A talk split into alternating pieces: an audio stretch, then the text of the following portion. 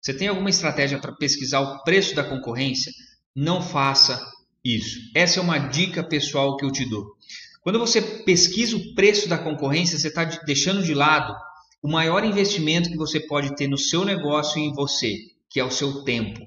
Quando você pesquisa o preço da concorrência, você está ou se rebaixando demais, você está querendo colocar o preço baseado no que os outros estão cobrando, e às vezes você não sabe exatamente se todos os indicadores, se todos os fatores foram considerados naquela proposta comercial. Então, como é que você vai se basear no preço da concorrência?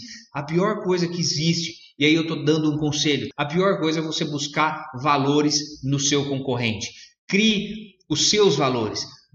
Elabore os preços dos seus serviços baseados no seu conhecimento, no seu momento, nos seus custos, nos seus gastos, nos seus investimentos. Enfim, não busque preço para se comparar. É a mesma coisa de você se comparar a uma outra empresa, uma empresa que está no mercado há 20, 30 anos, empresas de grande porte que tem 30, 40 funcionários.